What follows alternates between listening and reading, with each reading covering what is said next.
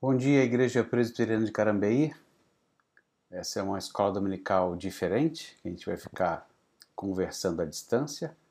Aliás, nem vai ser uma conversa, porque eu vou falar e depois vocês vão conversar sobre isso com o pastor Tiago. Pastor Tiago, Conselho da Igreja, muito obrigado pelo convite.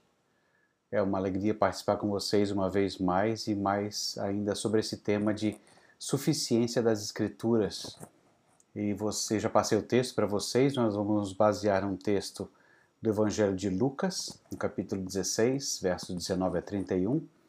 E nesse texto nós vamos tratar com eles têm Moisés e os profetas, ouçam-nos. A, a suficiência das Escrituras vai passar bem num cruzamento nesse nosso texto. Mas antes de nós começarmos, eu convido todos vocês a, a abrirmos a palavra de Deus, deixá-la já abertinha aí Lucas 16. E vamos falar com ele primeiro, vamos orar. Bom Deus e Pai, nós somos gratos ao Senhor. Rogamos a tua iluminação para estudar assunto tão importante que é a suficiência da tua palavra. Ajuda-nos a compreender um pouco mais sobre o significado disto, Senhor, a fim de que possamos viver por essa mesma palavra. Nós oramos agradecidos, Deus, no nome de Jesus. Amém. Suficiência das Escrituras, baita tema, não é? Ah, o pastor John Piper, ele já ele fez uma vez uma palestra em que ele coloca exatamente essa ideia de discutir o que, que significa a doutrina da suficiência das Escrituras. E essa doutrina se baseia naturalmente em 2 Timóteo 3, versos 15 a 17, e em Judas 1, 3. As escrituras, então, elas são suficientes no sentido de que elas são as únicas. O texto, de uma vez por todas, as únicas inspiradas e, portanto, inerrantes palavras de Deus, que todos precisamos a fim de conhecer o caminho da salvação e o caminho da obediência. A suficiência das Escrituras significa que não precisamos de nenhuma revelação especial não precisamos de outras palavras inspiradas inerrantes. Na Bíblia que Deus nos deu, nós temos o padrão perfeito para julgar todos os outros conhecimentos. Isso que está envolvido na suficiência das Escrituras. Tem um teólogo chamado Carl Truman, em que ele disse o seguinte: o protestantismo e o catolicismo romano, eles compartilham muito em comum vários termos da teologia básica como o compromisso com as doutrinas da Trindade e da encarnação. Mas quando se trata de assuntos de autoridade, uh, existem grandes divergências. Uma delas é exatamente sobre a questão das Escrituras. A Escritura é suficiente como autoridade para a igreja ou não é suficiente? A suficiência escriturística naturalmente, uma doutrina que se mantém em conexão positiva com várias convicções teológicas, tais como inerrância ou até a extensão do cânon, ou a perspicácia ou a clareza das escrituras. Tudo isso ajuda a moldar a nossa compreensão de suficiência, mas fica sempre aquela perguntinha lá no fundo: mas o que, que significa dizer que as escrituras são suficientes? As escrituras são suficientes uma tarefa bem específica. As escrituras revelam quem Deus é, o que o homem é em relação a ele e como esse relacionamento ele deve ser articulado em termos de adoração. Mesmo com essa definição, nós precisamos ser precisos sobre a natureza dessa suficiência. Em algumas áreas, as escrituras são suficientes para ensinar princípios, mas não para fornecer detalhes específicos. Por exemplo, a escritura deixa clara a necessidade de nos reunirmos para a adoração pública, mas ela não especifica horário, local preciso, se uma vez no domingo, duas vezes no domingo, ela não especifica. Para o que então a Escritura é suficiente? A Escritura é suficiente como fundamento do conhecimento de Deus. Isso significa que todas as afirmações teológicas são consistentes com o ensino que está em toda a Escritura. Para a Igreja Romana, a Escritura ela não é suficiente para a base da teologia, mas ela precisa ser complementada pelo magistério de ensino da Igreja. Bom, nós temos entendido que a Escritura é suficiente e não precisa de nenhum tipo de magistério. Embora nós também sejamos igreja apostólica. Se tem algum magistério que nós seguimos, é o mesmo evangelho que nós consultamos na própria Escritura. Então, além disto, nós também podemos dizer que a Escritura é suficiente para a prática cristã. No nível do comportamento, as Escrituras oferecem princípios que guiam os crentes no seu dia a dia. E essa eu sei que pode ser uma matéria complicada. O advento de Cristo exige que a lei do Antigo Testamento seja lida à luz da sua pessoa e obra. Mas o princípio da suficiência, ele é claro.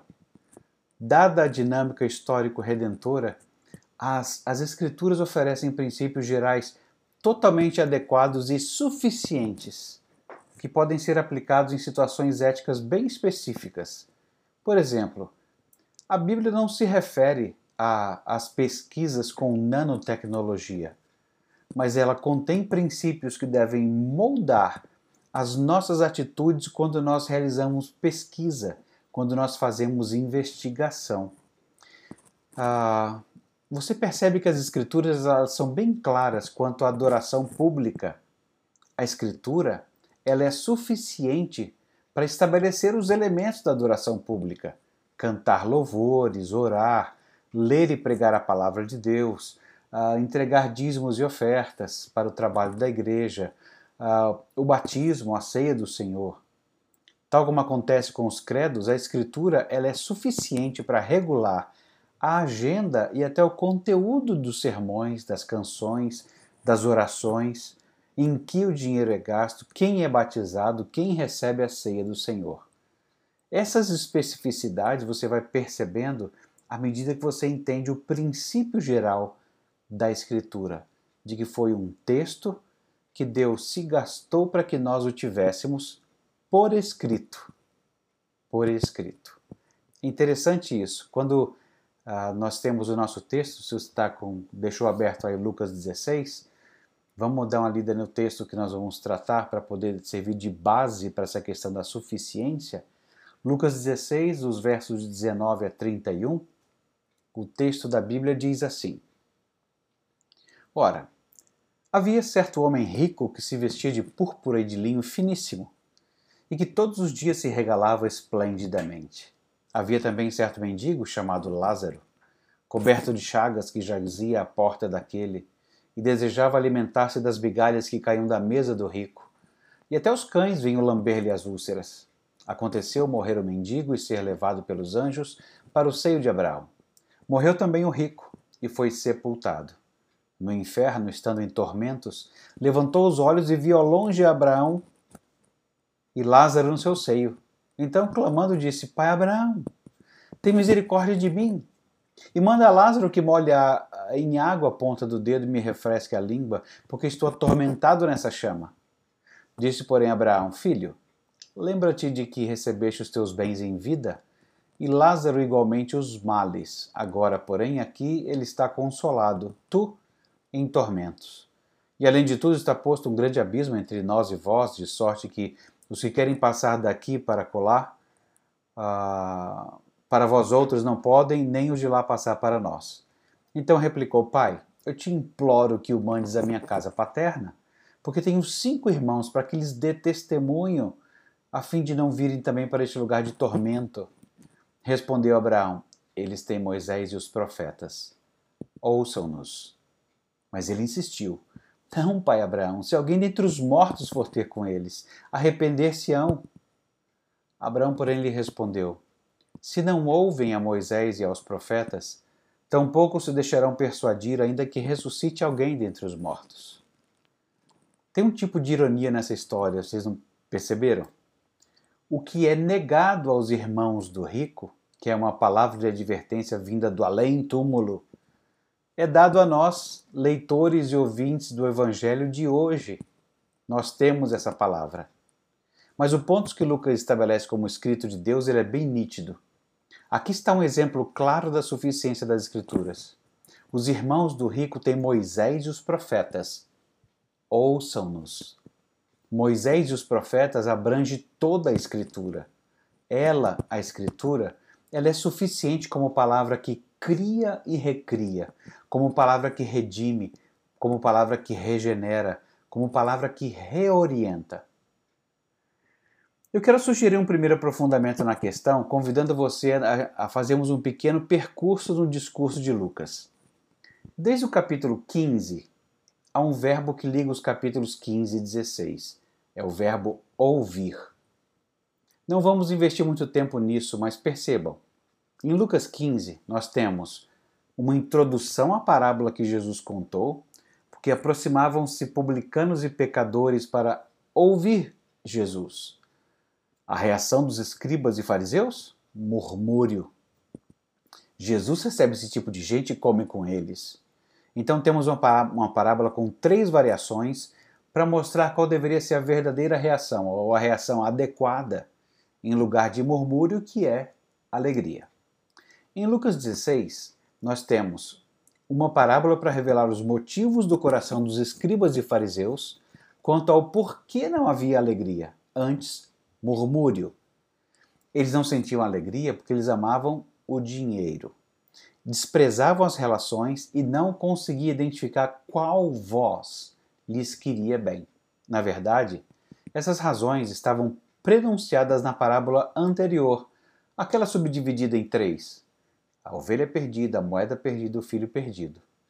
Quando o assunto é perda de valor quanto a animais, a gente se preocupa. Quando é perda financeira, a gente se preocupa. Mas quando o assunto é gente e seus relacionamentos complexos, a gente não se importa. Os escribas e fariseus não estavam conseguindo perceber o que ocorrera desde o princípio quando nossos pais deixaram de ouvir a voz de Deus e se envolveram em problemas de relacionamento de todo tipo relacionamento com Deus, com o ambiente e com as pessoas. Vejam só. Ah, os versos de 1 a 17. Eles não sabiam interpretar a lei quanto ao papel do dinheiro. Quem vai para o caminho da riqueza, imitando o patrão da parábola, olha apenas para essa dimensão. Quem segue a Jesus como seu mestre vê o dinheiro apenas como dinheiro, usando o dinheiro para beneficiar outros, de olho na vida vindoura. Verso 18. Eles não sabiam interpretar a lei quanto ao padrão nos relacionamentos. Bem no estilo: Ouvistes o que foi dito, eu, porém, vos digo. Percebe-se que nem sequer seguiam o modelo da carta de divórcio, mas praticavam repúdio. Os versos 19 a 31. Eles não sabiam interpretar a lei para uma vida prática que agradasse a Deus. Eles tinham Moisés e os profetas, as Escrituras. Eles deveriam saber o significado de viver a vida, lembrando-se sempre de Deus e de suas demandas. Não enxergavam a oportunidade mediante o instrumento usado por Deus, a suficiência da sua palavra. Então, olha bem que interessante o nosso texto. O ponto focal na história de Lázaro não é a oposição rico e pobre, mas a oposição nome e não nome. Preste atenção. A teologia bíblica trabalha com a questão do nome desde o princípio. Quando Deus criou Adão, ele criou da Adamá, ou seja, Adão, ele foi criado da terra. Adam de Adamá ele deu a tarefa de dar nomes aos animais, lembram disso? E ele percebeu que faltava um nome. O nome que veio na criação identificava a distinção de gênero feita por Deus no capítulo 1.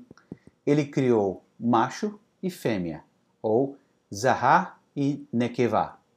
Então, esses dois nomes que aparecem no primeiro capítulo, eles fazem a distinção macho e fêmea.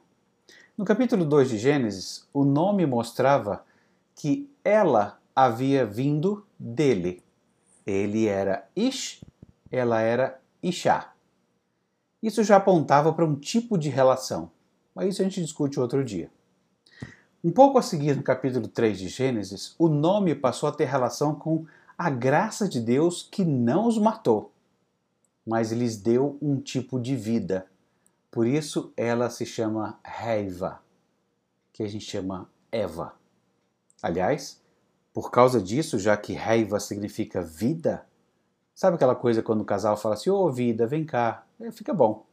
Porque toda mulher traz por sobrenome Eva, assim como todo homem traz por sobrenome Adão. Então, fica claro que o nome continuando a ser Eva é um testemunho da falha de ser uma auxiliadora compatível, a Isha do Ish. Deus fez perguntas a Adão e Eva depois que eles pecaram. E essas perguntas elas são muito importantes porque elas nos ajudam a entender a suficiência das Escrituras em um tempo em que elas nem haviam sido escritas ainda. Lembra-se das perguntas lá em Gênesis, depois desse, desse problema todo? Onde estás? Eles tinham se escondido, lembra? Onde estás? Quando a palavra de Deus não é suficiente, você se transporta para um outro lugar. Você passa a estar posicionalmente em outro reino que não é mais o reino de Deus. E é um lugar inseguro, é assustador, é intimidador. Quando você, a escritura não é suficiente para você, você não consegue se aquietar em lugar nenhum, porque você nunca sabe onde está. Só sabe que onde está é inseguro, é assustador, é intimidador. Além disso, a outra pergunta que Deus fez foi muito interessante: quem te fez saber que estava nu? Quando a palavra de Deus não é suficiente, você passa a desejar outros conhecimentos e definir as coisas não mais pela voz de Deus, mas pela sua própria voz ou pelas vozes concorrentes. Quem te fez saber? Alguém falou de um novo conhecimento. Quando a palavra de Deus não é suficiente, você vai atrás de qualquer outra coisa. E a outra pergunta: comeste da árvore que não era para comer? Quando a palavra de Deus não é suficiente, você passa a desejar outros alimentos que não aqueles ordenados por Deus. Faz cara de tô cheio, não quero participar da ceia esse mês, tô, tô bem, eu tô bem. Você faz luxinho com o único alimento que você deveria participar porque você precisa dele, que é aquele sacramento da memória do que Jesus fez para nos salvar e para lhe fortalecer na caminhada mas acaba mostrando fome por outros meios de fortalecimento. Aqueles que parecem que vão resolver o seu problema mais rápido do que o jeitão de Deus.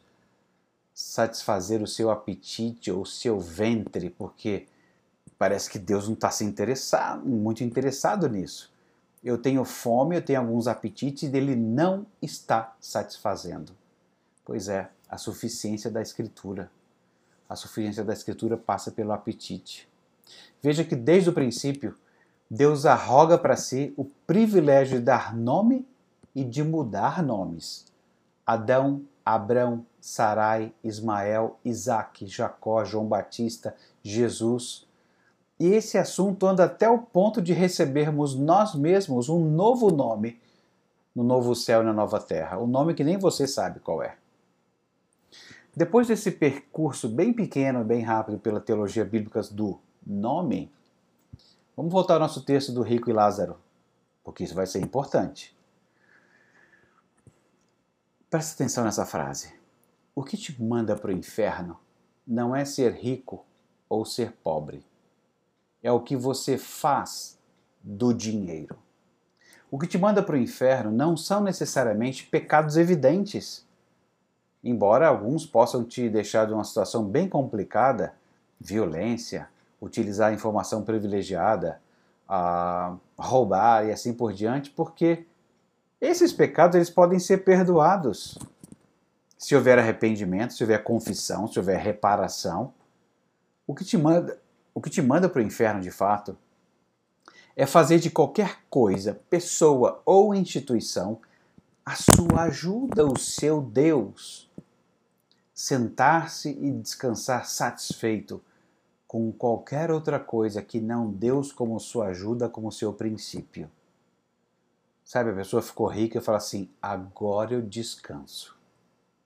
Ou, agora que eu fiquei rico, agora eu entrego minha oferta. Ou, agora que eu fiquei rico, agora eu ajudo os outros. No correr do tempo, em outras situações, eu não ajudo ninguém. Eu quero resolver a minha vida. Percebe? É uma situação diferente. A razão pela qual o homem rico não tinha um nome é porque ele era apenas um homem rico. Só isso.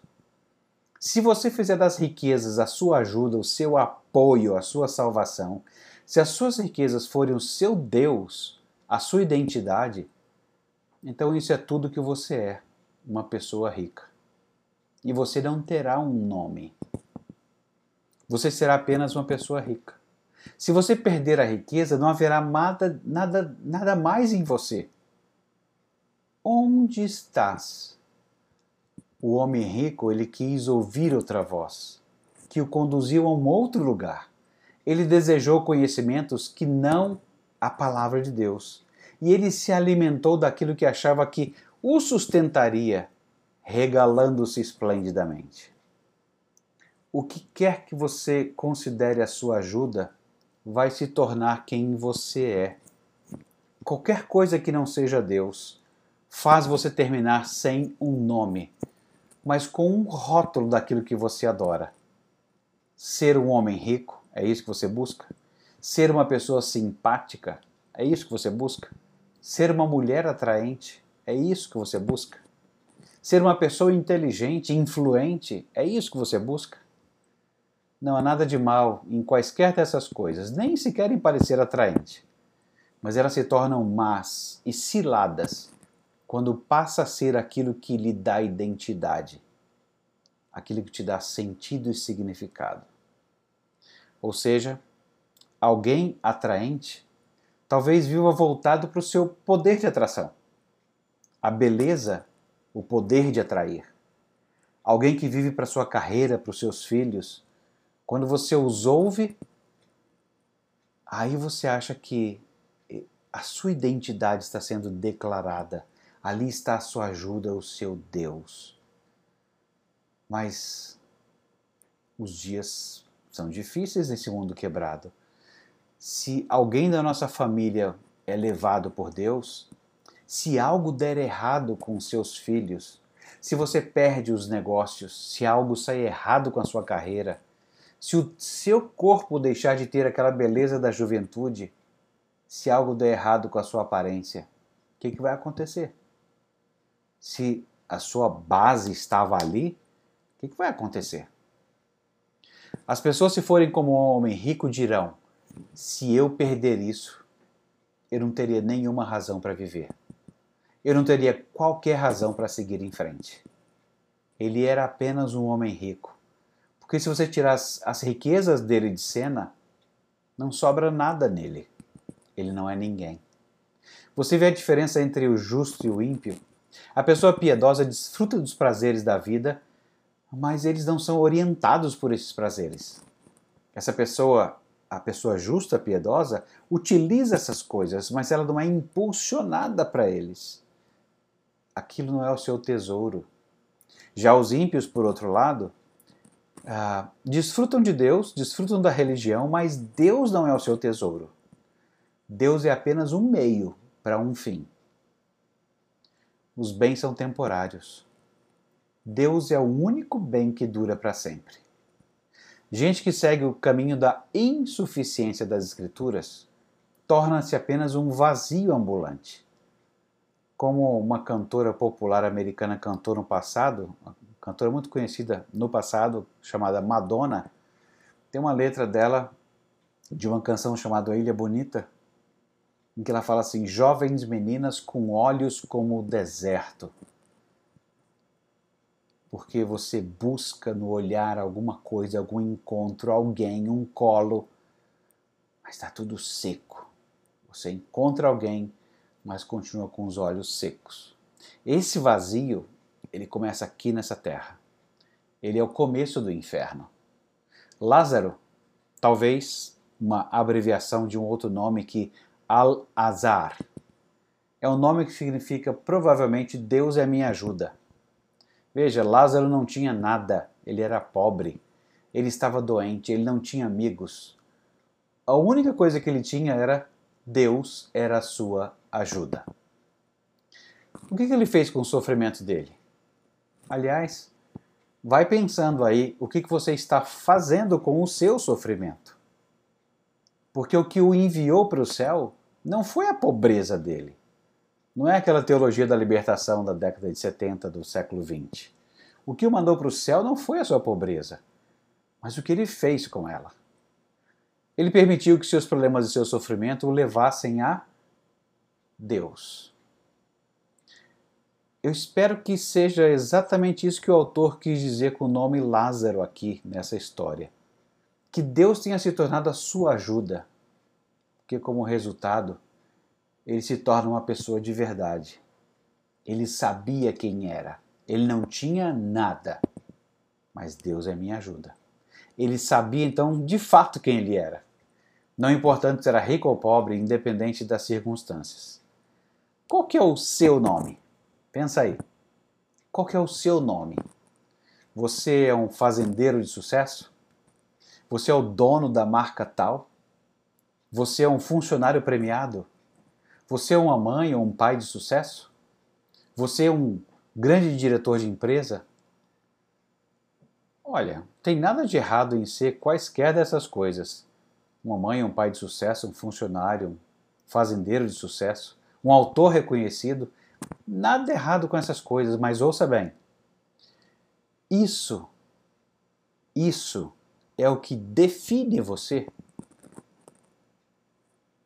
De onde vem a sua ajuda? Pensa nisso. Se o que Lucas tivesse feito terminasse aqui, já seria bom o suficiente. Mas ao construir essas cenas como estão, Lucas fez mais. Ele proporcionou a percepção de uma equivalência importante. Vejam, em Lucas 15, o capítulo abre com a informação de que publicanos e pecadores se aproximavam de Jesus para o ouvir. E o capítulo 16 termina assim: Se não ouvem a Moisés e os profetas, tampouco se deixarão persuadir, ainda que ressuscite alguém dentre os mortos.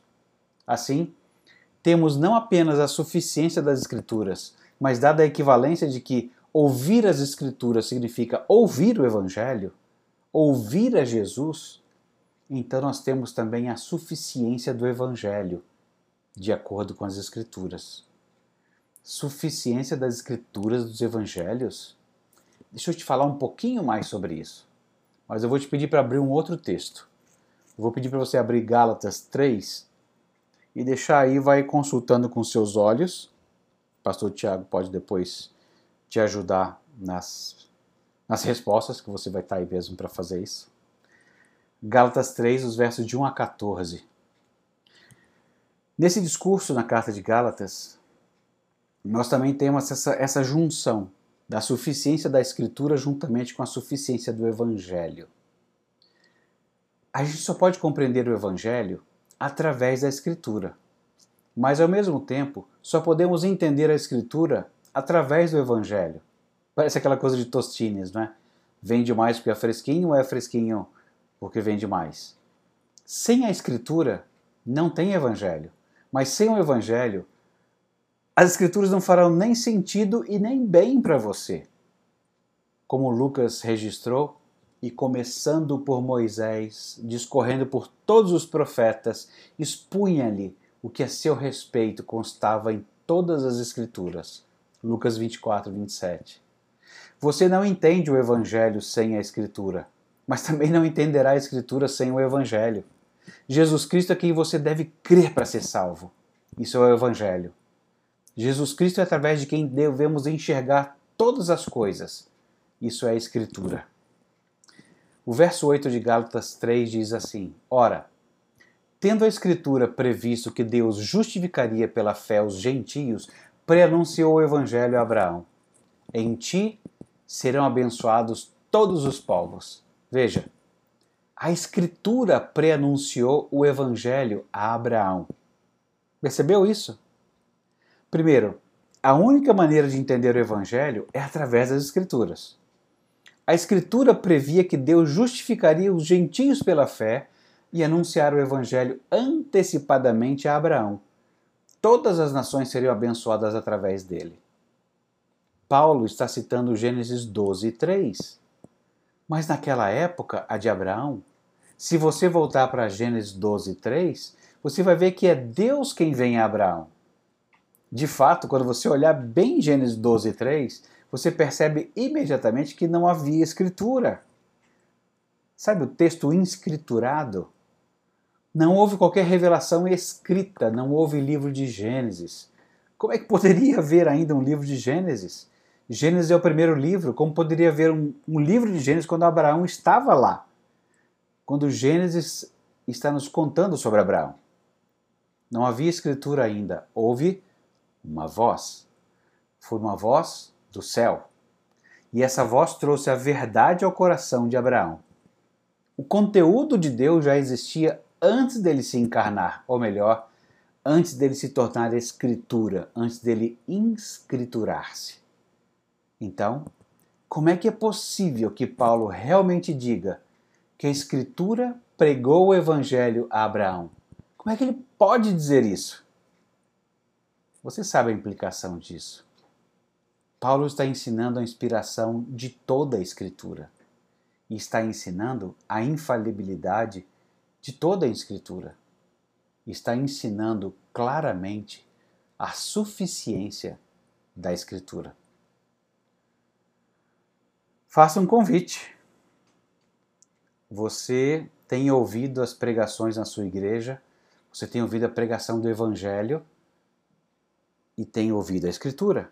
Você lê a Escritura, que é a palavra de Deus. Você ouve a voz de Deus, porque a pregação é um momento de vox dei.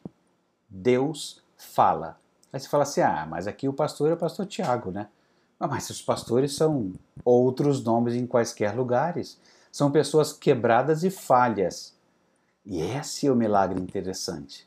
Mesmo através de pessoas quebradas e falhas, a voz de Deus é anunciada quando ela é pregada. O Espírito Santo sabe fazer a diferença das coisas que eu disse que não, que não era exatamente aquilo e daquilo que é exatamente. Ele vai aplicar. Por essa escritura, nenhuma outra. Por este texto, nenhum outro.